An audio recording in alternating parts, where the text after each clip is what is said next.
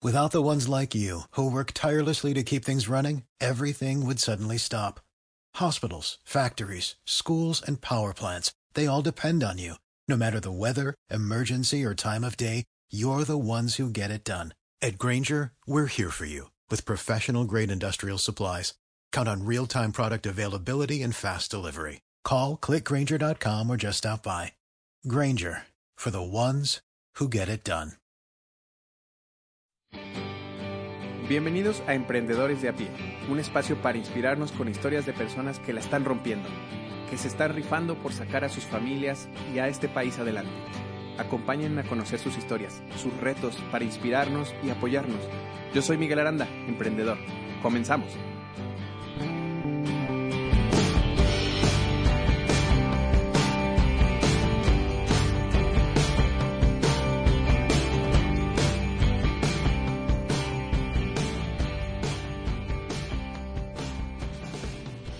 Emprendedores, bienvenidos una semana más a Emprendedores de a pie. En esta ocasión platiqué con Miguel Fajardo, él es contador y nos da cinco tips para que no descuides toda la administración de tu empresa. Esto es muy importante porque si desde el principio empiezas a generar hábitos para tu empresa, eh, cuando crezcas no se te va a complicar, no se te va a venir abajo con todos los temas eh, fiscales, legales, porque ya lo estás estableciendo bien desde el principio.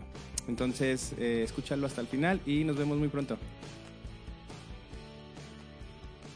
¿Qué tal, Miguel? Bienvenido. ¿Cómo estás? Muy bien, gracias a Dios. Gracias por la invitación. Qué bueno que nos acompañas. Eh, ayúdame a presentarte, por favor, lugar de nacimiento. En el Estado de México, Tlanepantla, Estado de México. Muy bien. ¿Estudios?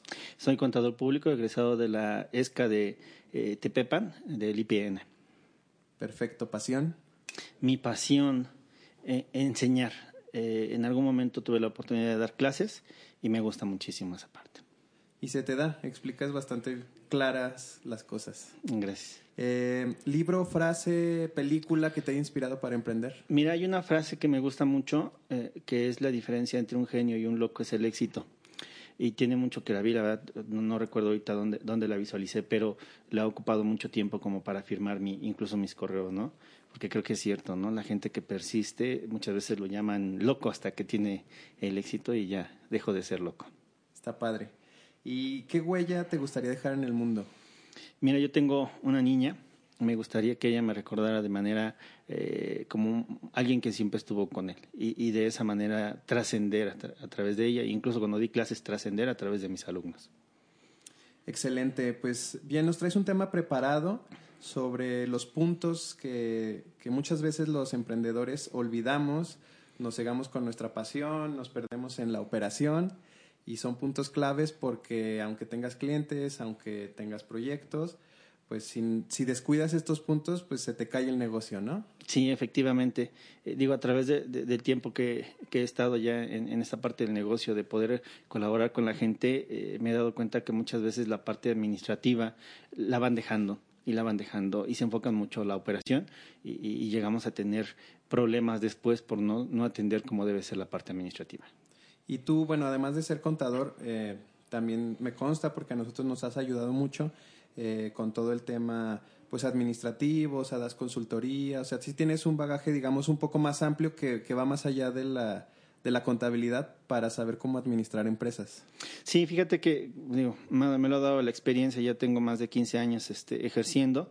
Primero estuve en, empresa, eh, en el área de nóminas, en el área de recursos humanos, después brinqué la parte de, costos, presupuestos y planeación y de alguna manera la, visión se fue ampliando. Después ya fue poner eh, el, despacho y, pues al final ir conjuntando todos los, los servicios y, y, estudiar, ¿no? Creo que estudiar cuando sales de la carrera, bien dicen que es cuando realmente empiezas tus estudios. Sí, claro, pero también como esa experiencia pues la vas enlazando para ir complementando un perfil muy específico con el cual ayudas a, a las diferentes empresas con las que trabajas. Sí, fíjate que eh, el, te diría yo que, que, nadie es todólogo. En esta área de la, de la contabilidad es muy grande. Eh, de alguna manera te tienes que especializar. Yo, yo te diría que, que atrás de mí, eh, en la parte de la sociedad que tengo con mi esposa y, con mi socio en, el despacho, eh, sí es importante que nunca vas a saber todo, ¿no? Tienes que irte como puliendo en ciertos aspectos. A, a las empresas les... Les cuesta muchas veces ver el, total, ¿no? Normalmente nos enfocamos en algo y a veces el que alguien te diga, mira, también hay que checar este punto, nos abre una visión que, que, no, que no tenemos, ¿no? Y te diría, a veces decirle eso al cliente le, le, causa un dolor tremendo. Sí, sí, sí. Pero, pero me consta que son, son buenos en hacerlo. Entonces, platícanos, Miguel, ¿cuál es el primer punto? Mira, eh, yo quiero hablar un poco de lo que es control interno, la parte de la administración en general creo yo que cuando nos dedicamos a emprender un negocio, a tratar de, innovar, eh, pues nos enfocamos más en, cómo vender, en cómo generar cierto recurso para que mi negocio sea sustentable. Y, cuando el negocio es pequeño, creo que la parte de la administración podría ser empírica incluso, ¿no? Eh, tienes que recolectar ciertos gastos, tienes que ver de qué manera te están pagando y esas cosas realmente no te quitan mucho tiempo. Conforme va creciendo el negocio, tendríamos que ir viendo eh, qué candados poner para que no se me olviden las cosas, porque casi siempre es el, mientras son tres, son, perdón, dos o tres operaciones, lo traigo muy en mente. Cuando empiezas a hablar de 20, de 25, 30 operaciones, nos empezamos a complicar.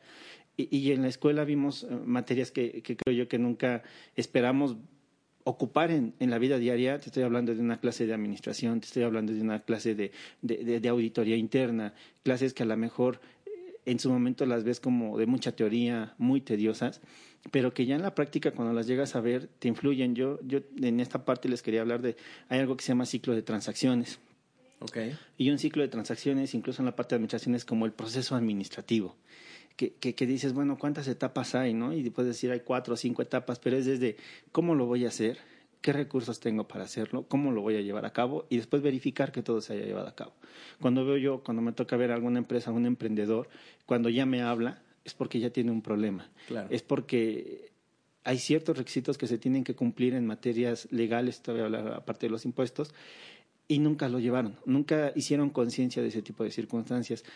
Y cuando tú les quieres decir, sabes que necesitamos poner cierto orden, desde en el momento en que tú le pagues a un proveedor, tienes que imprimir o tienes que dejar huella de que le pagaste el monto, tienes que pedirle una factura, tienes que validar que los montos correspondan, que hay un desglose de IVA les empiezas a hablar de un lenguaje que no conocen.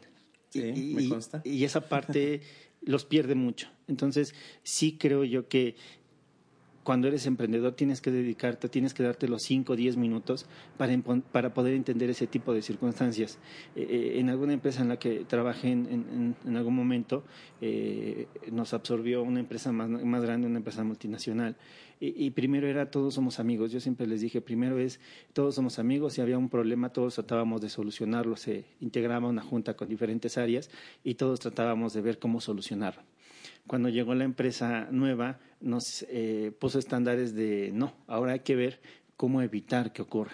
Y, yo les manejaba una frase de vamos a pensar de que puede ocurrir un caos. Y entonces, ¿cómo lo vamos a evitar? Y normalmente la forma de evitarlo es el papel, aunque parezca absurdo, ¿no? Aunque parezca obsoleto. Tenemos que dejar huella de lo que estamos haciendo. Eh, a lo mejor cuando eres emprendedor, te voy a hablar de una empresa, eh, tú tienes que definir un organigrama ese organigrama eh, tienes que ver qué funciones va a realizar. A lo mejor tú vas a ser en primera instancia el director general, el de compras, el de ventas, todo. Pero conforme vas creciendo, tienes que ir delegando esa situación que cuesta mucho, pero tienes que dejar de ser el director general o, tienes que convertirte realmente en el director general y que las áreas de abajo te reporten. y eso primero cuesta mucho porque es un cambio de paradigma. Y después tienes que hacer que la gente de abajo te dé reportes reportes que sean sustanciales. Normalmente el generar un reporte nos cuesta muchísimo porque o no sabemos cómo hacerlo o no sabemos cómo leerlo. Y de ahí la trascendencia de darnos nuestros cinco minutos para poder entender la parte de contabilidad, poder entender la parte de administración y, y ponerte el chip de tengo que dejar siempre huella de lo que estoy haciendo documentada. Hablo de contratos, hablo de facturas, hablo de, de, comprobantes de pago. Si yo tengo esa cultura de siempre pedir mi factura, de siempre guardar mi recibo, créeme que la parte administrativa conforme vas creciendo se te hace más fácil. Se te hace más complicado cuando no lo hiciste desde el inicio. Ok, entonces aquí la, el resumen de, de este punto sería eh, que el control interno, desde que comienzas, tienes que establecer bien tus procesos administrativos y uno de los consejos fue el organigrama, otro fue la huella física, o sea, impresiones, y el ciclo. ¿Nos repites el ciclo nada más para, sí. para manera de resumen? Em, yo siempre he dicho que la parte de la administración, el proceso administrativo, lo he manejado en cuatro etapas, ¿no? Planeación, organización, integración y control. Y, y, y, en esa parte, el poder saber desde un inicio, si yo sé que voy a realizar una compra, voy a planear que me tienen que dar una factura, alguien la tiene que recibir. Si yo estoy consciente de eso, después ya voy a pasar con la integración. ¿Quién la va a recibir? Okay. ¿Sale? Y quedo este como que el contador. Exactamente. Mm, si me voy a, vamos a suponer que tengo un emprendedor que este, se va a dedicar a comprar venta de teléfonos. Sí. ¿Sale? Entonces, primero tendrá que ver en la planeación a quién le voy a comprar. ¿Sale? ¿Quién es, mi, ¿Quién es ese proveedor que realmente me, es funcional? Y ahí te diría, si lo veo a nivel macro, a nivel micro, pues a nivel macro hay una sesión donde tienes que hacer como varias eh, cotizaciones y, y, de ahí definir quién es el va a ser el elegido. A nivel micro, pues a lo mejor tú haces tres llamadas y dices, este fue el que me latió, pero dejas un antecedente de, por qué lo estás planeando, ¿no? ¿Por qué lo elegiste? Okay.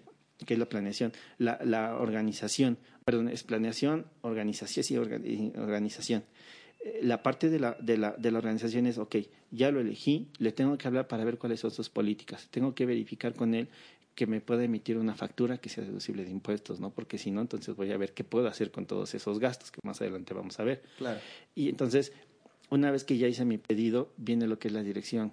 ¿Sale? Alguien lo tiene que recibir. Si yo no tengo otra persona, yo lo voy a recibir. Yo tengo que validar que si me pedí 10 teléfonos, los 10 me van a llegar.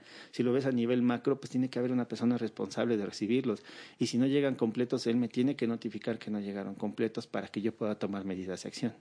¿Sale? Y en el control, pues tengo que revisar que se haya cumplido lo que yo dije.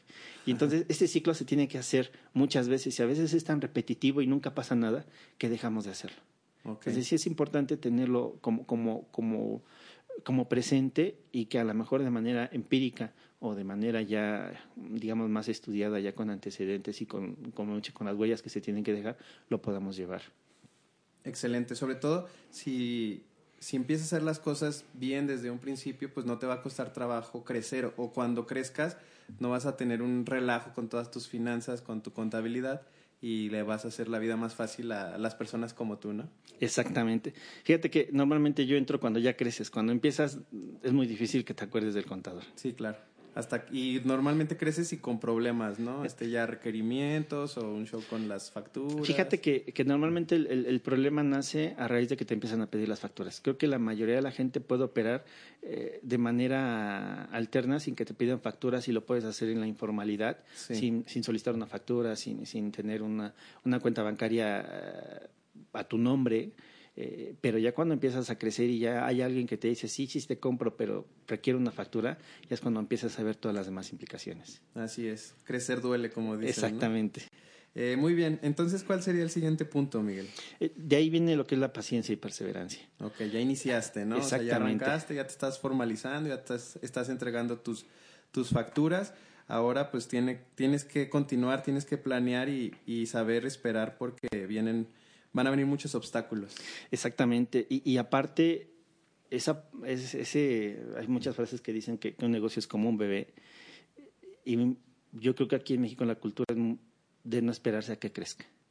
Eh, creemos que nuestro bebé desde que nace me tiene que ir dando ciertas cosas y realmente no es así, ¿no? crecer, eh, aunque parezca un poco absurdo, es, es lento y hasta cierto punto doloroso si tú creas un buen cimiento, si tú eres paciente para que tu negocio empiece a tener esos cimientos, para que tu negocio te empiece a redituar posteriormente, eh, vas a tener mejores resultados que si empiezas un negocio y desde el inicio tratas de sacar dinero para ti, ¿no? Entonces, si el inicio es, le tienes que invertir, le tienes que dedicar muchísimo tiempo. El inicio es, eh, yo creo que eh, cuando alguien te dice tú ya eres dueño de tu negocio, lo único que no sabe es que no eres dueño de tu tiempo porque ya no trabajas de 8 a 6 de la tarde, ya trabajas los 7 días de la semana, las 24 horas del día, porque ya no puedes esperarte a mañana para resolver una contingencia, ¿no? Lo tienes que hacer en el momento que ocurre.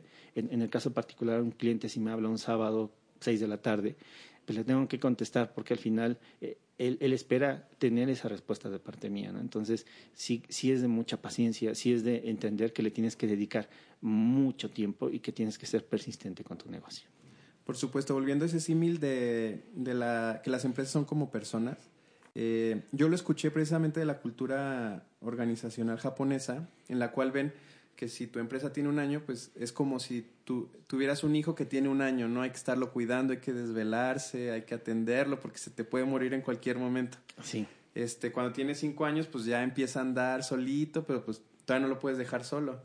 Y ya cuando tiene 25, 30 años, pues ya es completamente un adulto y entonces ya es una empresa rentable a la cual ahora sí te va a generar ganancias a ti y a tus generaciones siguientes, ¿no? Entonces, el problema con México eh, o con la cultura latinoamericana es que desde el primer año, como dices, o sea, ya queremos ver resultados y no queremos demasiado en la reinversión y estamos cambiando de negocio porque ya no le, ya no le vimos rentabilidad. Fíjate que también creo que la escuela tiene mucho que ver. En la escuela no nos preparan para ser empresarios, no nos preparan para poner un negocio, realmente nos preparan para hacer el trabajo.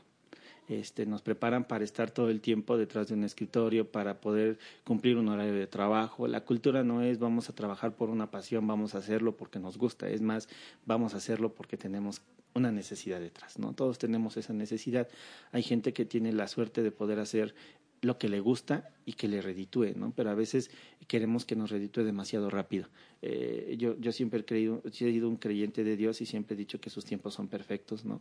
Eh, y creo yo que hay muchas coincidencias cuando te llega un proyecto en, muchos de, en determinados momentos, ¿no? Eh, muchos de creo que de los que se han dedicado a emprender se, darán cuenta que siempre hubo como un parteaguas, ¿no? A partir de que me ocurrió esto, a partir de que pasó esto, fue que tomé la decisión de hacerlo, claro. ¿no? Y tal vez no llega antes porque no estás preparado lo suficiente para poder recibir ese proyecto, ¿no? Y, y, y importante, ese es un problema porque si ya tuviéramos la cultura de cómo vamos a arrancar un proyecto, de cómo vamos a iniciar, le daríamos ese tiempo. Sí. Pero casi siempre nos llega cuando tenemos o un problema, cuando tenemos una situación desfavorable y tenemos que hacer lo que arranque rápido. Y yo creo que esa es una de las grandes ventajas que tenemos. Somos capaces de hacer crecer un negocio muy rápido. Lo malo es que perdemos la visión de hacia dónde queremos el negocio. Sí, por supuesto. Es muy común que nos perdamos en la operación, pero eh, si no volteas a ver la parte administrativa, pues de ahí se te puede caer todo, aunque tengas este, clientes, tengas proyectos. Podrás ser muy bueno en lo que haces, pero si no tienes una administración adecuada para dedicar el tiempo a cada cliente que necesita, los clientes se van a ir. Y, y te van a decir, o sea, podrás ser muy bueno, eres excelente en lo que haces, pero no me atiendes.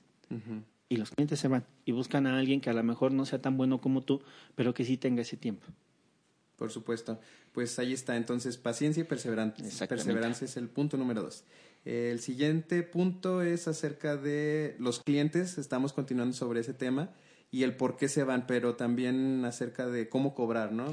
Sí, fíjate que eh, en, experiencia personal, eh, cuando tú llegas y le das a un cliente una cotización y le dices yo, yo cobro esto por mi trabajo, eh, realmente no cobro por lo que hago cobro por, por la experiencia que tengo, porque me preocupo por prepararme, por pagar cursos, por, estar estudiando. Eh, y, de alguna manera, como te decía, la sociedad la tengo con mi esposa, ella es la parte fiscal, yo veo la parte laboral, seguridad social, eh, porque si ves un todo, una sola persona, es, inmenso, no te da tiempo. Eh, y muchas veces llegas con un cliente, le haces una propuesta y tiene una propuesta más barata.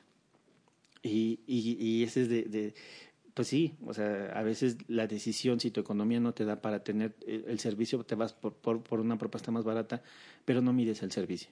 Y, y, te digo, todo esto es como un, una cadenita. A veces, si no tienes a alguien que te esté diciendo, tienes que hacer esto, tienes que hacer lo otro, eh, tienes que esforzarte en, dejar las huellas que te decía al inicio, ¿no? En que si tienes que mandar una cotización, en que tienes que pedir la factura, en los tiempos de emitir la factura, al final de cuentas, terminas con una contingencia que clientes que, primero me dijeron que no, después me hablan y me dicen, sabes que siempre sí, ya traen un problema y entonces hay que solucionarlo y, la frase es lo barato sale caro, ¿no? A veces te conviene más pensar cuánto vas a invertir, cuánto vale tu tranquilidad para que no te, te, pase esa situación, ¿no?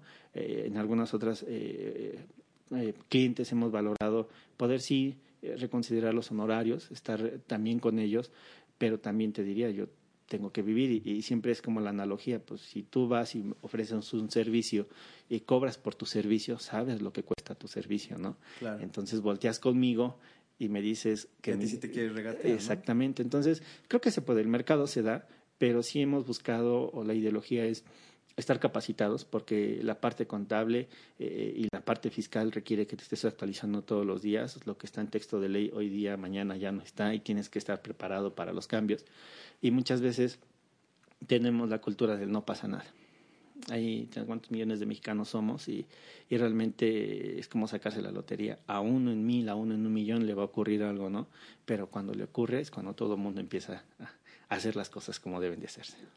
Sí, por supuesto, sobre todo porque eh, en esos temas pues es muy delicado. Yo trabajé en una empresa que literal tuvo que cerrar porque el contador no les contestaba, los dejó colgados, no había hecho ninguna declaración en años y, y la persona que estaba al frente de la empresa eh, ya le estaban este, incluso poniendo cargos penales, o sea, ya más allá de lo administrativo, o sea, ya podía incluso caer a la cárcel por, por un mal contador. Sí, fíjate que, que algo que, que, sí quisiera dejar muy claro es eh, el contador muchas veces no tiene la culpa, aunque se la quieras echar a él, ¿no?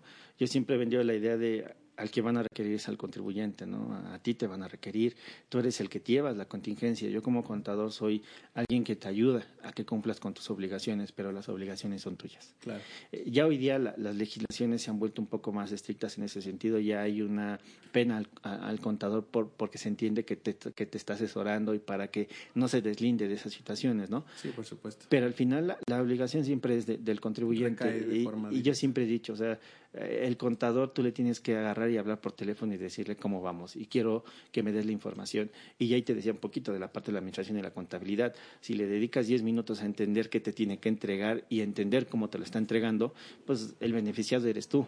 Por supuesto. Eh, si tú es tu negocio. Sí, si tú al contador no, no, eh, yo me he topado mucho con la gente que confía mucho en el contador que casi casi le dice, mira, este es mi negocio, te lo entrego y tú hazte cargo de la administración y de ahí pues no le vuelves a hablar en la vida.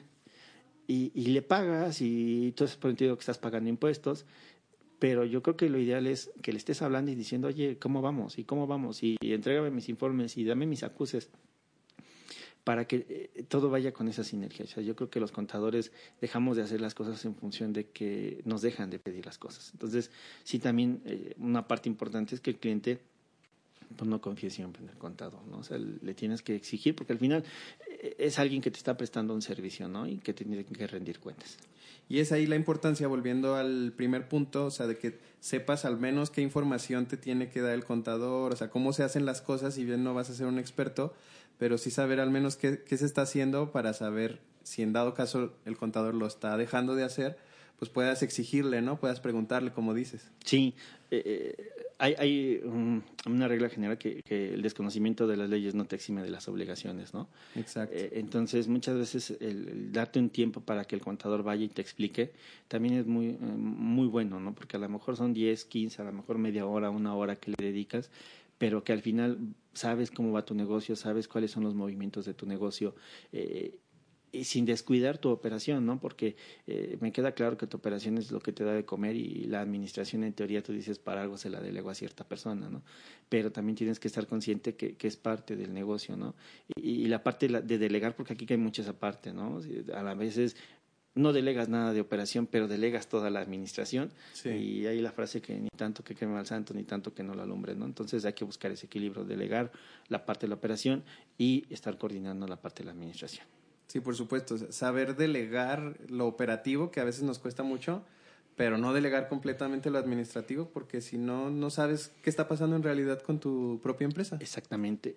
Eh, algo importante, cuando aprendes a leer estados financieros, eh, te das cuenta de, hacia dónde va tu negocio, ¿no? Cuando ya eres una sociedad donde ya puedes ver si hay utilidades para los socios, eh, si ya tienes dinero para hacer una inversión, en dónde está el dinero que has ido generando, si están inversiones, si se ha ido a, producción, si, si, es empresa de producción, qué tan rentables pueden ser los servicios. Entonces ya es como conforme vas creciendo, ir cambiando de visión, o sea, dejar de tener el, pues solo voy a tener dinero para ir viviendo día con día, a buscar tener dinero para diversificarme. Hay un momento donde puedes llegar a, tener un excedente y te sirva para generar otro negocio, que creo que es lo ideal, ¿no? O sea, lo, lo, peor que puedes hacer desde mi punto de vista es generar un negocio que sea redituable y quedarte con él. Siempre hay que buscar ¿qué más puedo hacer? ¿no? Porque al final eso de diversificar negocios, dense cuenta con, con, los grandes empresarios, ¿no? Nunca los vas a ver solos enfocados en un solo negocio. Nunca los ves quietos, ¿no? Y cuando te das cuenta ya compraron otra sección de negocio, ya compraron otro negocio y a lo mejor no conocen nada del negocio, pero van a aprender y, probablemente les cueste aprender, pero una vez que dominen el negocio, les va a ser reditual. Entonces, sí es importante no quedarte con solo una parte del negocio, sino tratar de, de que tu objetivo sea brincar a otro negocio. Sí, claro. Y bueno, es ahí ya cuando dejas de ser un emprendedor y empiezas a convertirte en un empresario en el cual tienes diversificado tus fuentes de ingresos, que te puedes dar el lujo de no trabajar y seguir generando dinero. Y entonces ya dejas la parte de ser autoempleado para porque aprendiste a delegar y solo estás en el tema administrativo viendo que te deja que no te la punta del iceberg yo siempre he dicho que normalmente cuando vemos el iceberg vemos la punta no cuando vemos a alguien exitoso ves que ya está ahí pero no ves todo lo que pasó, ¿no? Y a veces le pudo haber costado años, le pudo haber costado mucho dinero, negocios malos, tropiezos. Pero nunca dejaron de insistir, ¿no? Y, es algo que si lo hicieras desde joven, porque normalmente cuando, cuando eres empresario, desde un punto de vista, cuando ya te dedicas a esta parte de, de, generar un ingreso por tu cuenta, lo haces ya cuando tuviste la experiencia de no te contrataron o, ya tienes la necesidad porque ya no tienes otro ingreso fijo, ¿no? Y, creo que si entre más joven empieces es mucho mejor, tienes más tiempo de equivocarte. Sí. Porque te vas a equivocar y mucho, ¿verdad? Exactamente. Muy bien, ¿cuál sería el siguiente punto, Miguel? Mira, eh, cuida tus amistades. Y cuando voy con esta parte es porque muchas veces desconocemos de muchas reglamentaciones, ¿no? Eh, cuando ves, vas con alguna persona y tiene, empieza a generar un buen negocio y ese tipo de situaciones, siempre hay alguien que te puede decir, bueno, vamos a asociarnos, ¿no? Y, muchas veces el empezar una sociedad eh, no es malo, pero sí tienes que pensar hacia dónde quieres ir con la sociedad. Porque al inicio eh, puedes ir caminando bien, se dan por entendido muchas cosas que nunca se escriben, que eso creo que es lo peor que puede pasar.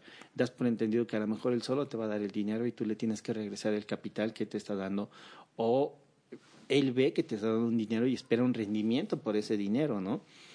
Y a lo mejor el inicio todo es miel sobre hojuelas. El problema es cuando el negocio no resultó, cuando ya está en marcha la sociedad y cuando tienes que disolverla y cuando el que te dio el dinero te puede decir, pues yo te di el dinero y yo quiero que me regreses todo el dinero, ¿no? Y a lo mejor ya no existe ese dinero. Y entonces sí, como que hay muchas situaciones de, de, de, de inicio que no se llevan. Yo, yo creo que aquí es si vamos a iniciar una sociedad, primero tenemos que tener bien entendido con quién la vamos a iniciar, dejar bien sustentado cuáles van a ser las reglas de esa sociedad, si van a trabajar a la par, si ambos van a tener derecho a las utilidades, en qué proporción, si el dinero se va a volver a invertir en la sociedad y por cuánto tiempo se va a invertir. Hay ciertas eh, reglamentaciones por cada tipo de sociedad que tú creas que muchas veces cuando vas con el notario te dicen, no, pues crea una SA ¿Y por qué? Pues porque casi todo el mundo tiene una SA, ¿no? Te va a permitir operar así y así. Y, vuelvo a la parte de la administración, una SA tiene que tener un consejo de administración, tiene que tener un comisario, hay penas para el comisario si no ejerce esas situaciones.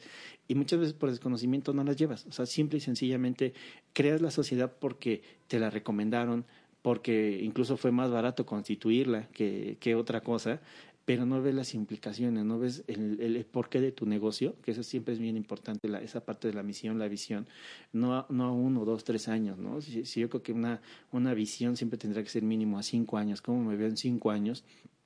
para que yo vaya buscando llegar a ese nivel. Y entonces la sociedad tendría que armarla en función de lo que yo voy a querer, porque hoy día ya, ya existe algo que son las SAS, que ya una persona física la puede crear y ya no necesita de un socio. Este, que también tiene ciertas reglamentaciones que hay que estudiarlas y tiene ciertas eh, limitaciones en cuanto a montos de ingresos y depositaciones para, para que pueda operar, pero que al final es una alternativa para que puedas iniciar y no te metas en los problemas de iniciar con una sociedad porque como en todo, cuando iniciamos todo es miel hojuelas, pero cuando terminamos la sociedad es cuando empezamos a sufrir porque dimos por entendido muchas cosas. Y en este punto, ¿qué recomiendas? Eh, ¿A quién te puedes acercar para que te diga la manera correcta en la que te puedes constituir? Porque como bien dices al principio, pues una figura legal te, te permite facturar, te permite iniciar, pero vas creciendo y te das cuenta que esa figura ya no te es suficiente. Entonces, por esa falta de planeación, por esa falta de visión, pues te queda corto y entonces ya estás a las carreras, pues que tengo que abrir otro, otro negocio, bueno, otra figura para poder este, alcanzar esos objetivos? ¿qué, ¿Qué se puede hacer? Mira, yo creo que, eh, aunque cueste uno es el, notario, pero al notario tú lo primero que te pregunta es a qué te vas a dedicar. Y entonces tú le dices, me voy a dedicar, te voy a poner un ejemplo, ¿no? A prestar un servicio de auditoría. Pero tu misión o tu visión es muy reducida en ese momento. Yo, yo creo que tendrías que, que, experimentar la parte de poder ver hasta dónde puedes llegar para que le puedas decir, no solo va a ser auditoría, va a ser contabilidad, va a ser esto, va a ser lo otro.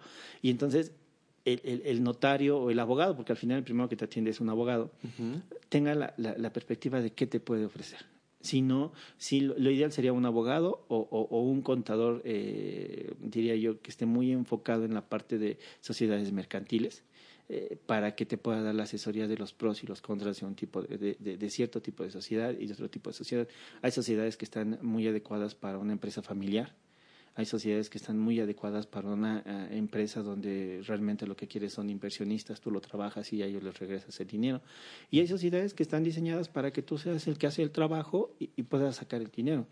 Algo también importante ahí es que cuando tú creas una sociedad eh, o, o, eres una persona física y tienes actividades, normalmente tú dispones de ese dinero. Es, es tu dinero, ¿no? Al final de cuentas. Claro. Te ves en la necesidad de crear una sociedad y lo primero que te tienes que dar cuenta es que es el dinero de la sociedad ya no es tu dinero. Y, y, algo que pasa muy común es que la gente sigue creyendo que es su dinero, ¿no? Sí, y sí. sigue gastándose su dinero, ¿no? Pues, al final eh, entiendo, entiendo ¿no? la perspectiva, ¿no? O sea, sí, sí es mi dinero, pero realmente ya no es tuyo, es de la sociedad. Y cada sociedad tiene modelos de, de, manera de retirar el dinero. Una sociedad anónima, una sociedad limitada, siempre se decretan dividendos una vez que se cierra el periodo, cierras el año, ves si hubo una utilidad y en función de eso puedes decretar dividendos después de que hagas las reservas correspondientes de ley.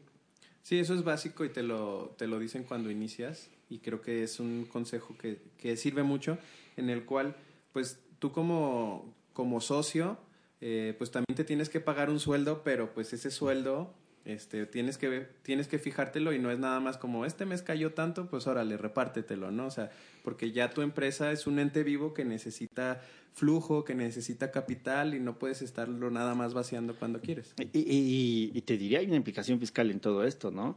Eh, para, para la parte fiscal, todo ingreso, sea como lo percibas, va a grabar porque al final es pagar impuesto pero no todo gasto te va a servir para que no pagues impuesto. Entonces sí hay como ciertos, ciertos requisitos para que puedas hacer deducibles esas, esos gastos. Y normalmente no los ves hasta que ya traes una contingencia. ¿no? Hasta que ya te dicen, oye, debemos tanto de la empresa, pero ¿por qué? Porque el dinero lo sacaste. Ah, pero me lo pagué a mí. Ah, sí, pero es que así como lo sacaste, no es deducible de impuestos, ¿no? Ya es una utilidad como previamente decretada. Y entonces también es cambiar el chip, ¿no? Decir, ya no soy una persona física, ahora dependo de una sociedad. Y, y entre mejor estés asesorado, pues la sociedad te va a dar los mayores beneficios. Si no, nada más la vas a abrir por abrirla y te va a dar dolores de cabeza. Y aquí en este punto, en el cual dice, cuida tus amistades, yo lo ampliaría un poco eh, y tus relaciones familiares porque la mayoría de las empresas en México son familiares. Bueno, familiares me parece que se incluye también las amistades, pero es, volviendo a lo mismo, un patrón que se repite mucho en, en la sociedad latinoamericana en la cual pues lo que más fácil se te hace es asociarte con tu primo, con tu amigo, y entonces eso al final puede llegar a dañar las, eh, las relaciones si no si no tienes bien claro cuál es la visión de la empresa, no nada más por separado, si no tienes definido qué se va a hacer con los ingresos que se van teniendo, si no hay un reglamento, ¿qué más se puede hacer para ir blindando este negocio familiar o, de amistad? Fíjate que eh, algo de lo que adolecemos mucho es de entender que todo en la vida es un contrato. Cuando te casas, realmente estás celebrando un contrato de, de términos conyugales que está regido por una ley que antecede, ¿no? que es el Código este, Civil y, la sociedad igual es un contrato. Entonces, entre mejor entiendas que estás celebrando un contrato y, y, y entre mejor entiendas que cuando todas las cosas están bien es cuando más trabas tienes que poner, porque es cuando más accesibles son. Eh, yo no veo a nadie casándose con la molestia de, no, pues no, no le voy a dar todo mi dinero o no voy a firmar que el día que nos separemos cada quien se lleva su dinero porque no te casas pensando en que te vas a divorciar. Pero el día que te divorcias, lo primero que piensas es no se va a llevar ni un centavo. Y entonces llegar a acuerdos cuando ya estamos en esa posición es muy difícil. Entonces los acuerdos tomados previamente, creo que ese sería el ideal, ver el peor escenario y tomar los acuerdos sobre ese peor escenario cuando vas iniciando, para que a todos nos quede totalmente claro. Yo, yo algo que, he visto muchas empresas con la misión y la visión es que a lo mejor sí la tienen pegada en la pared y está grande y se ve hermosa, pero cuando le preguntas a cada quien qué es para él esa misión y esa visión, todo el mundo te da algo distinto Y entonces tienes que llegar a congeniar que, aunque todo el mundo te dé algo distinto, vaya al mismo camino. Y, y eso, te digo, para mí es como dar por, por sentado, dar por entendido que las cosas van a ocurrir. Y, falta de comunicación. Entonces yo creo que lo ideal sería todo el mundo tiene que decir con sus palabras que es para él esa misión, que es esa visión, pero quien está encargado de dirigir el barco tiene que saber que todos van hacia el mismo camino. Muy bien, muy interesante. Y último punto acerca de los hobbies. Sí, hay hobbies muy rentables. Eh, creo que muchos cuando empezamos o tenemos la inquietud de, de, ser empresarios es porque empezamos con un hobby. Y el hobby es algo que, que no me quita de alguna manera mucho tiempo y que llega un momento en que es redituable. O sea, hay hobbies donde ya piensas a trabajar y dices, no, hombre, pues esto sí, si yo lo pusiera sería negocio. Eh, pueden ser muchos. Yo en un caso particular, mi esposa es mucho de hacer este cosas con manualidades. En algún momento hicimos este, eh, ¿cómo se llaman? Invitaciones de las modernas, de una cajita que, que, que como que hacía cajita pop, ¿no? La abrías, la sacabas y se hacía un cuadrito. Y entonces, cuando tienes un ingreso por detrás que es el que te sostiene y tienes un ingreso alterno, pues es el que te va a dar para tus lujos, te va a dar para tu, para tu diversión. Cuando ya lo empiezas a ver como que, ah, caray, pues sí es algo que nos deja y piensas en poner un negocio, normalmente no te das cuenta que, el hobby pues no requiere de facturas, que el hobby no requiere de un lugar físico, que el hobby no requiere de, de estar eh, las 24 horas del día atendiéndolo, ¿no? Y cuando te transformas a un negocio viene una serie de requisitos que que todo el mundo desconoce y que hasta que llega en ese punto empiezas a entender que no era tan fácil. Eh, algunos, por ejemplo, y entran todos los índoles, desde eh, la parte de la delegación, la parte de, de, impuestos estatales y después de impuestos federales. Los impuestos que todo mundo conoce o domina es el impuesto sobre la renta y el IVA. ¿Por qué? Porque son los que manejamos día a día.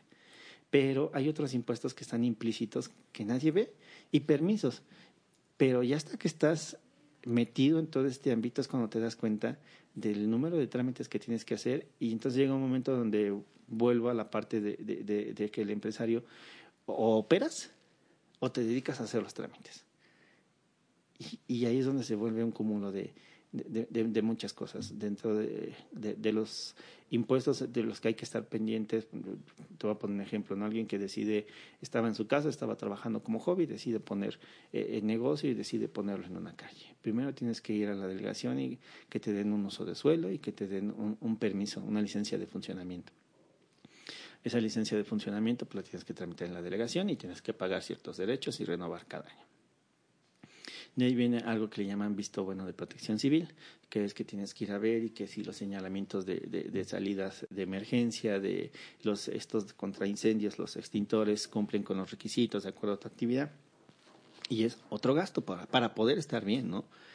Abres el negocio y requieres, para poder abrirlo, pues te tienes que dar de alta en Hacienda y tienes que abrir tu establecimiento. Y ya tienes que pagar impuestos sobre la renta y ya tienes que pagar el IVA correspondiente. Así de automático, ¿no? Lo empiezas a atender tú y después creces y te ves en la necesidad de contratar a una persona. Y entonces el hecho de pagar un sueldo es retenerle impuesto a esta persona y enterárselo a tu hacienda, pero implícito lleva que le tienes que pagar cuotas de seguro social para que esté asegurado. Y con el seguro social viene lo que es el retiro de antivejez, que es la parte de la FORE, y después viene el Infonavit. Y hay ciertos estados que te graban algo que se llama impuestos sobre nóminas, que es sobre erogaciones al personal. Si estás hablando de un 30, 40%. El, dependiendo de su sueldo, puede oscilar entre un 35, 40%. Si alguien le paga 100 pesos diarios, bueno, hoy día ya no puedes pagarle 100 pesos diarios porque el salario mínimo está arriba. Pero, vamos, por ejemplo, alguien que le paga 100 pesos, más o menos te cuesta a ti alrededor de 140 pesos por todas las cargas que, que lleva implícito tener una persona. ¿no? Y eso esa persona, o sea, todavía faltan tus impuestos, los de tu empresa. Todo, Exactamente. Y aparte, pues ya empiezas, ya como hay una relación laboral, ya entra Fonacot. Ya hoy día ya Fonacot ya es obligatorio darte de alta en Fonacot, que al final es un crédito para los trabajadores, pero el centro de trabajo o el patrón tiene que estar previamente registrado. Y después de Fonacot ya viene algo que se llama relación laboral y ahí ya te diría, hay que hacer un contrato de trabajo, le tienes que dar las prestaciones mínimas de ley, ya no son los 100 pesos, ya le tienes que dar aguinaldo a final de año, ya le tienes que dar vacaciones, ya le tienes que dar prima vacacional. Y entonces, si no está bien asesorado el emprendedor, pues sí puede empezar y a lo mejor no le paga, no le da las eh, prestaciones que le corresponden, le paga el sueldo diario eh, a esta persona, puede ser tu familiar, pero digo, nunca está de más comentar que pues alguien que se te llegue a, lastimar haciendo alguna labor de trabajo, pues al final lo tienes que atender. Va a recaer sobre ti. Exactamente. Y si no estás asegurado, pues va a ser peor. Aquí, aquí, por ejemplo, la legislación que rige todo esto es la, la, la ley federal de trabajo. O sea, la ley federal de trabajo es la que dice que si tú tienes, alguien tienes, tú como patrón tienes a un trabajador, tú eres responsable de atenderlo. Eh, después crearon el seguro social y el seguro social dijo, pues tú como patrón te vas a eximir de todas tus obligaciones y pagas mis cuotas. Pero si tú no pagaste cuotas del seguro social, la ley de trabajo te obliga a ti a, cubrir de inicio todo, todo, todo, lo que él necesite para, para atenderse. Si hay alguna, que yo creo que el peor escenario es que tenga una deficiencia, estamos hablando de una incapacidad que puede ser permanente, parcial, y que al final la ley tiene como ciertos grados de, de porcentaje en cuanto a esa incapacidad, pues tú los vas a tener que cubrir. Y, y, aunado a esto que pues el seguro social va a entrar inmediatamente y te va a dar un capital constitutivo y te va a dar multas. Entonces sí es como evaluar perfectamente qué, cuál es el riesgo que estás corriendo por no cumplir, porque a veces dices, híjole, el 40% es muchísimo, pero cuando tienes una contingencia ese 40% era nada. Sí eh, me queda claro que a veces eh, tienes que tomar una decisión de, pues el negocio es rentable antes de pagar esto y el negocio deja de ser rentable después de pagar esto. Y entonces la disyuntiva es, ¿qué tengo que hacer para que se vuelva rentable el negocio? Pagan este tipo de cosas. Entonces, también algo que, que, que me ha tocado es que a veces un negocio se vuelve muy rentable por periodos. Entonces también hay que entender el comportamiento de la empresa. La empresa por periodos puede ser muy rentable, por periodos puede ser o dejar de ser tan rentable y entonces tenemos que evaluar ese tipo de circunstancias. Que a lo mejor alguien, te diría yo, hoy día ya vivido, ya pasado, ya te puedo hablar y decir esto puede ocurrir, esto no puede ocurrir, pero cuando estás en el momento es muy difícil que tengas esa visión. Sí, sí, entenderlo, ¿no? Como tu negocio está comenzando a dejar de ser rentable. Finalmente son entes vivos, volviendo a este símil, este, cómo, cómo poder entender y, reaccionar rápido, que es luego lo que muchas veces pasa, que este, pues ya tienes la tormenta encima y, y, ya se te vino pues los problemas. Sí, sí, sí, y, y, el problema es que cuando ya tienes la tormenta encima es cuando menos claro estás para poder tomar una buena decisión. Entonces, para aquellos eh, tercos que dicen yo quiero vivir de mi hobby, la recomendación sería asesórate bien de cuánto va a costar tu hobby poderlo hacer rentable, ¿no? Sí, sí, sí, sí. Un hobby eh, yo creo que es algo, algo muy bueno, que, que se puede llegar a transformar en un buen negocio, pero sí tienes que estar consciente de todo lo que implica que se vuelva un negocio. Muy bien, pues muchas gracias por las recomendaciones, Miguel. Sin duda pues son puntos que, que dejan muy claro al menos el, el, el, trazo que debes de tener para poder ir escalando tu negocio de forma sustentable y que no se te caiga ya sea por el tema contable, ya sea por la administración, ya sea por el no saber delegar. Creo que es un ABC que clarifica bastante. Entonces, te agradezco mucho esta parte. De nada, Miguel. Ya nada más por último, eh, tocar la parte de, eh, de las reformas que han salido para este año, porque también es es algo importante, ¿no? Sí, claro, ese lo, lo tenemos como un bonus, ¿no? Ah, A ver, entonces platícanos, 2020, ¿qué cambios 2020. importantes vienen? Mira, yo, yo esto siempre he manejado la analogía de que siempre somos muy buenos para dejar de enterar impuestos, somos muy buenos para hacer cosas malas en lugar de tratar de hacer cosas buenas, ¿no? Y el gobierno se da cuenta, o sea, el gobierno no, no, no es que, que no sepa y busca la manera de ir cerrando este tipo de candados. Algo que salió para, para este año es una retención del 6% para todas aquellas prestadoras de, personal, el famoso outsourcing, pero el texto de ley viene como un poquito muy ambiguo y, y como que abarca mucho, ¿no? Técnicamente te dice toda persona que preste un servicio a la empresa, técnicamente lo están llamando a retener ese 6%, ¿no? Y la autoridad ahorita todavía no ha dado su punto de vista. ¿Qué es lo que quiere la autoridad con esto? Que aquellos eh, empresarios que que no pagan o no enteran ese IVA que, que, al final se traslada, pero que la otra empresa sí hace deducible. Sí. De alguna manera es, tu empresa retienes ese 6% y me lo enteras a mí, tú que sí lo estás haciendo deducible, y ya después él me, me, me, le va a tocar venir y decirme si tuvo un saldo a favor. Y si tuvo ese saldo a favor, pues me lo tendrá que solicitar, y, y cuando me lo solicite tendrá que cumplir con ciertos requisitos. Entonces no es lo mismo no enterarlo, o sea, quedarme con ese dinero y que Hacienda vaya y te fiscalice, a que ya alguien te lo haya retenido, que ya lo tenga Hacienda y que tú tengas que ir a pedirlo. Entonces, lo que busca la autoridad con esto es ser un poquito más, más eh, recaudar más dinero con un poco menos de esfuerzo. Y esto, digo, traducido al español, ¿qué implica para, para los empresarios? Eh, ¿Ya no es tan rentable tener el tema del outsourcing para la nómina? Fíjate que eh, el IVA al final siempre lo has cubierto. O sea, eh, cuando a ti te daban una factura de 10 mil pesos, eh, la factura eran 10 mil más 1.600 de IVA. Esos 1.600 de IVA se supone que quien te prestaba el personal lo tenía que enterar a Hacienda. Entonces, hoy día lo que vas a hacer es que en lugar de, de darle los 11.600, le vas a dar 11.000 pesos y los otros 600 pesos tú te vas a encargar de dárselos a Hacienda. Ah, ¿Sale? Eh, la contingencia viene para el outsourcing. El outsourcing, eh, muchos de ellos eh, no enteraban ese, ese impuesto, no tú, tú se lo dabas a ellos y ya ellos buscaban la manera de no pagar.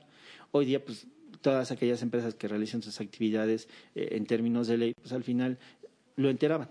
¿Qué es lo que van a hacer hoy día? Decirle a Hacienda, "Ah, de los 1.600 que me correspondían de impuesto, él ya te enteró 600, entonces yo ya nada más te voy a dar 1.000.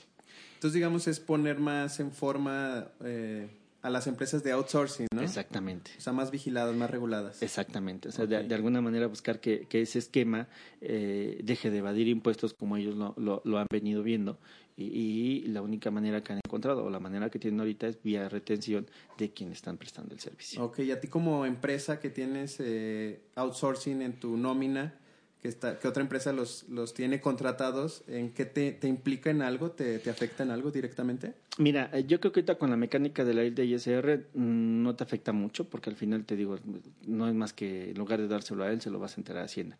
Hay otras leyes que van implícitas como la ley de trabajo, como la ley del seguro social. Eh, Normalmente los esquemas de outsourcing siempre es como eh, pagar un poco menos al empleado, no darle todas las prestaciones para que yo me quede un poco con ese flujo. Y, y lo que están tratando es de, de ir cerrando ese tipo de cosas, ¿no? Que eh, al trabajador se le dé lo que realmente le corresponde. Y ahí tenemos una disyuntiva bien tremenda porque tú vas con un trabajador y a veces él no ve, tampoco tiene esa visión de... De todo lo que estás gastando en él, ¿no? Exactamente, ¿no? O de lo que está dejando de percibir, porque él, él ve que si tiene, si lo reportas con su salario, que es un salario alto, pudiese ser, la retención de impuestos puede ser de, de, de un 20, 25%, si lo reportas con un salario bajo, pues la retención es de un 5 o 6%, entonces él también ve su bolsillo. Sí. Eh, Y a lo mejor él no está viendo que cuando llega a sus 60 años, cuando se llega a pensionar, en lugar de pensionarse con su sueldo real que era, se va a pensionar con un sueldo muy bajo. Sí, a veces hasta el mínimo, ¿no? Te, te registran con el mínimo para no pagar tantos impuestos, pero te afecta en tu Afore, en el Infonavit. Sí, y entonces este eh, es cultural, ¿no? O sea, y, y lamentablemente en México buscamos más cuánto cae en mi bolsillo en este momento que buscar un futuro más adelante. Entonces, eh, esa sería en cuanto a la parte de la retención del, del IVA. La otra fue la, la reforma penal fiscal, que creo que es también importante, donde la, parte de, de, de, de defraudación fiscal siempre ha existido, ¿no? Y, siempre ha sido como un poco más eh, o muy sonado cuando son casos eh, de, personas eh, que son de la vida pública, donde resulta que ya los llamaron, ya hubo una querella y este tipo de cosas. Pero aquí lo, importante es que están tratando de que aquellas empresas que se dedican a generar facturas fantasma, este, frenar un poco, ¿no? Y, y era muy común que te metías a páginas de Facebook y te las ofrecían como si fueran servicio al cliente, ¿no? Como O si sea, fuera un servicio más, ¿no? Exactamente. Entonces, eh, esa parte la, la están tratando de, de, disminuir porque pues al final, eh, si compro una factura, dejo de pagar impuestos y por ahí lo que quiere el fisco, pues Sí, no, claro. no la compres o Siempre declara lo que tienes que declarar. Y algo importante es que modificaron las leyes para que en determinado momento, a partir de 7 millones 800 mil pesos por ahí, ya se considere delincuencia organizada. Y ya de eh, considerándose delincuencia inca- eh, O organizada, sea, todos los, perdona, todos los empresarios que están vendiendo facturas de más de ese monto ya es un delito grave. eh, digamos que quiere llegar a la parte que se llama extensión de dominio. La extensión de dominio nació hace ya unos cuantos años y lo que persigue es que cuando tú ocupas algún bien para algo ilícito, el gobierno te lo puede incautar. Y es una manera más sencilla porque era como todo un procedimiento que, que no correspondía. Entonces ya hacen más ágil el procedimiento para poderte incautar esos bienes. Y, y ahorita ha estado muy sonado cuando vienen las, las famosas subastas del gobierno. Son todos esos bienes incautados que ellos vuelven a subastar y, y se hacen llegar de, de ese dinero, ¿no? Entonces, lo que crearon fue un esquema para que eh, a través de, de la modificación de diferentes leyes ya se pueda considerar delincuencia organizada y, y- y bajo este esquema pues ya incluso no haya como una querella, ya puede haber una detención previa, este, pero sí como que dejaron esa parte de, los 7 millones de pesos. Antes de esos 7 millones de pesos también existe la obligación y también se considera defraudación fiscal, no es como una delincuencia organizada y hay penas desde los tres meses este, pena corporal hasta los dos años, hasta los cinco años, dependiendo de lo que esté ocurriendo. Aquí sí es importante mencionar que si la empresa está cumpliendo en tiempo y forma y está haciendo las cosas bien, pues realmente esto lo tendrá que llevar sin mayor problema, ¿no? Si la empresa está haciendo las cosas no tan bien, pues ya tendrá que ver qué implicaciones tiene poder corregirse, ¿no? Pero sí es importante que, veamos que, que algo que le llaman exposición de motivos.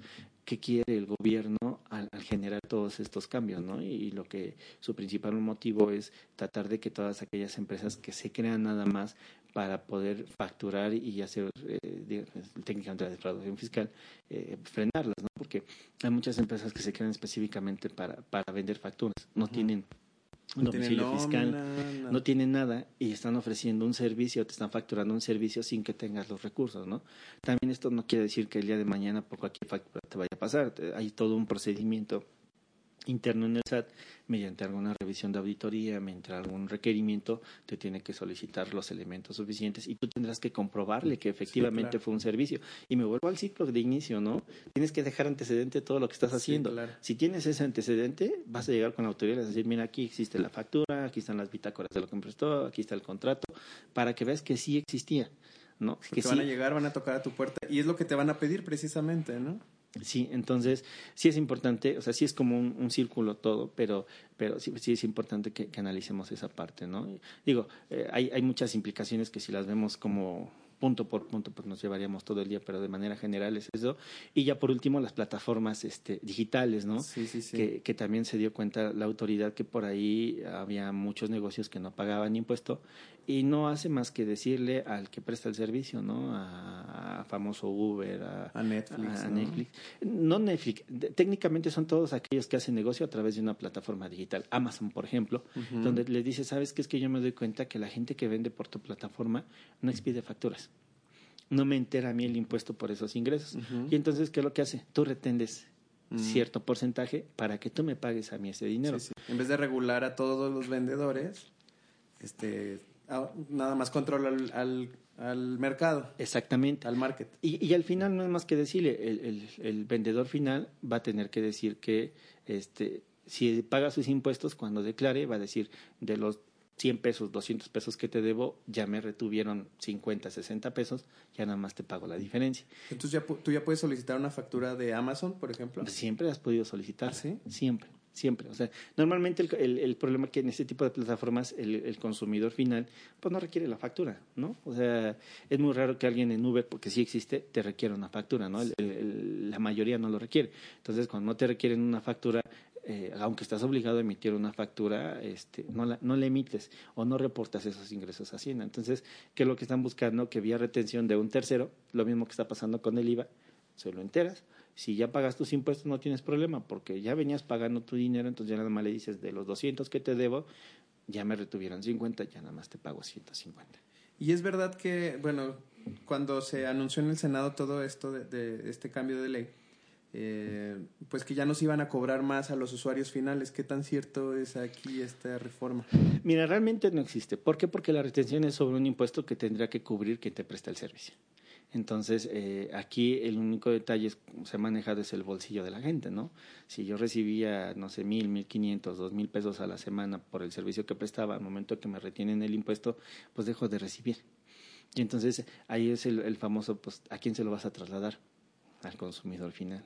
¿No? Entonces, si vienes eh, pagando tus impuestos de manera normal, no tienes ningún problema. Si no lo vienes haciendo así, pues sí te vas a ver afectado. Y entonces, ¿qué es lo que va a buscar el consumidor final? Que incrementen las tarifas para que, perdón, el, el intermediario que le incremente la tarifa al consumidor final para que su bolsillo de él siga estando intacto, ¿no? Claro. Pero al final, lo que persigue es que eh, todos aquellos que están en esas plataformas de alguna manera se den de alta en Hacienda, o sea, se cumplan con todos los requisitos que, que, que les corresponde y, y enterar su impuesto. Sí, por que supuesto. Si, que si ya se lo retuvieron, pues nada más es verificar esa parte. Porque si no, muchos no se van a dar de alta, pero Hacienda mientras ya empezó a fiscalizar un poco más de dinero. Porque finalmente es un servicio, o sea, aunque sea por plataforma digital, pues tiene que grabar un, un impuesto, ¿no? Exactamente. Nadie se escapa. al Exacto. final. O sea, eh, lo que hace, lo que hacen las autoridades es buscar por dónde le han buscado el no pagar impuestos o por dónde ven que no se esté pagando ese tipo de impuestos. Hay, hay muchos contribuyentes que le llaman que es el cautivo, ¿no? El que, el que siempre está ahí, el que pues, no se va a poder quitar, ¿no? Eh, pero están tratando de buscar ciertas alternativas, ¿no? Yo creo que eh, a veces lo que más eh, coraje nos da es que si tú vas al sector informal, informal te estoy hablando, por ejemplo, vas al, al, al centro, al Zócalo, hay mucha gente que vende en, en cash y esa gente pues no paga impuestos, Sí, no claro. tiene manera de fiscalizarla, pero quien sí tiene manera de fiscalizarla, pues cada día le ponen más reglas.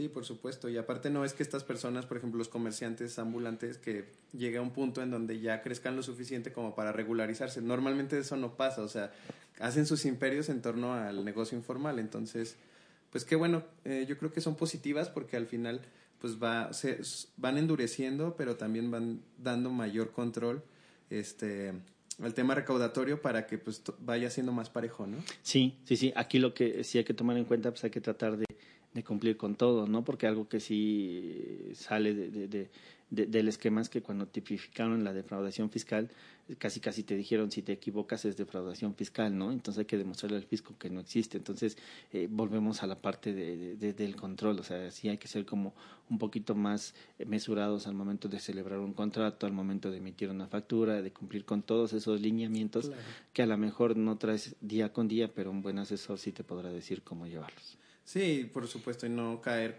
con temas de pues de venta de facturas y todo eso, o sea, no caer en, en cosas que sean ilegales, ¿no? Exactamente. Pues muy bien, muchas gracias, Miguel. Eh, están este muy útiles eh, esta actualización que muchas veces pues lo oímos en las noticias y, y solo vemos la parte sensacionalista, no entendemos bien qué significa, cómo repercute. Entonces, yo creo que esto da mucha claridad a los emprendedores para que sepan los cambios que vienen, que cada que como cada año pues eh, ocurren, se avecinan. Entonces, pues no pasa nada, es como dices tener un mayor control, este saber que estos cambios son naturales y pues afrontarlos. Sí, sí, sí, creo que la parte de estar consciente de si estás haciendo bien las cosas no, no, no tienes mayor problema, es como para que todo el mundo esté tranquilo. Muy bien, Miguel, y platícanos, eh, ¿cómo fue que tú decidiste poner tu propio negocio? ¿Qué fue lo que te motivó ese parteaguas para decir, tengo que hacer algo por mi cuenta? Pues mira, yo creo que soy de, aquellas personas que iniciaron por una necesidad. Eh, yo trabajé mucho tiempo en, empresa, casi 15, no, alrededor de unos 10, 12 años. Estuve laborando en una empresa este, y después eh, un, un amigo me, me invitó a trabajar con él en su despacho eh, y fue como una sociedad, pero realmente fue como un empleado de, de mucha confianza. De ahí, eh, después el, el- el despacho dejó de, de- de tener los clientes que tenía y pues al final pues, hay que, alguien tiene que quedarse y él era el dueño de, la oficina. De ahí ya es cuando nosotros empezamos. Mi esposa ya tenía esa inquietud desde hace mucho tiempo y ya teníamos como algunos clientes que ella manejaba de manera independiente y, y fue el- el arriesgarse, ¿no? Yo me quería volver a contratar en, en la parte de empresa, pero la verdad ya, ya no tuve la, la, la oportunidad, la suerte. Y después te digo, creo, creo mucho en Dios, una, Dios, una vez buscando alguna alternativa de negocio de cómo vender los timbres fiscales, lo- las, las facturas, encuentro un, programa de contabilidad, eh, se me hace atractivo, lo veo con mi esposa eh, y decidimos constituir la empresa que ya tiene dos años, ¿no? Fagardo Cruz Contadores, eh, donde ella ve la parte fiscal, digo, yo veo la parte laboral y, y así fue co- como inició. Tuvimos la suerte de que las recomendaciones fueron fundamentales, ¿no? La gente que, de alguna manera ya conocía nuestro trabajo, cuando se dio cuenta que ya teníamos el despacho, nos empezó a recomendar con otros clientes de ellos, con otras personas que conocían, y, empezamos a hacer una buena cartera que nos permitió tener la estabilidad.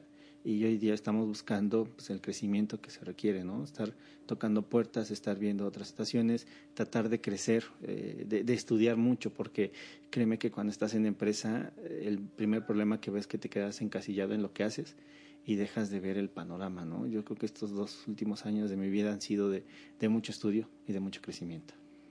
¿Y cuáles fueron los primeros retos que te enfrentaste? Digo, creo que ahí hay un insight poderoso para, para los emprendedores. El siempre hacer bien tu trabajo, pues te va a recomendar y va a hablar bien de ti. Entonces, yo creo que eso les ayudó, que, que hacían muy bien su trabajo para poder comenzar con ese capital relacional, digamos, personas que ya los ubicaban, pero me imagino que, pues, o sea, para poder seguir creciendo, pues se quedaba corto, ¿no?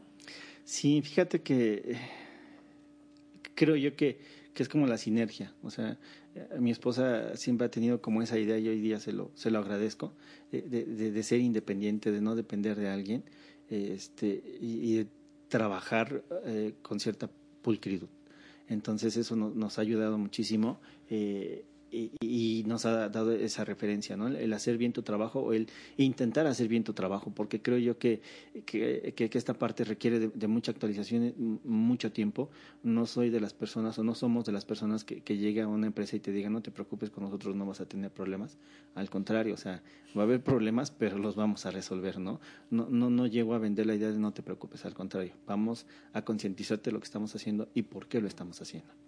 Y algo que también les ha ayudado mucho es que, como decías, que finalmente Tariana y tú se complementan, ¿no? En cuanto a servicios, pero que al final se pueden ofrecer juntos para, para dar soluciones a las empresas.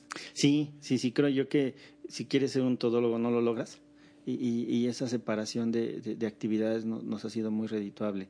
Eh, no, no me imagino yo haciendo sus, actividades o por lo menos no me imagino metiéndome al 100 y, y, este tipo de cosas porque de inicio no lo domino. Mi, mi vida siempre ha sido, mi experiencia laboral siempre ha sido la parte de la nómina, de la seguridad social, que es algo de lo que pues, pues manejo día a día, ¿no?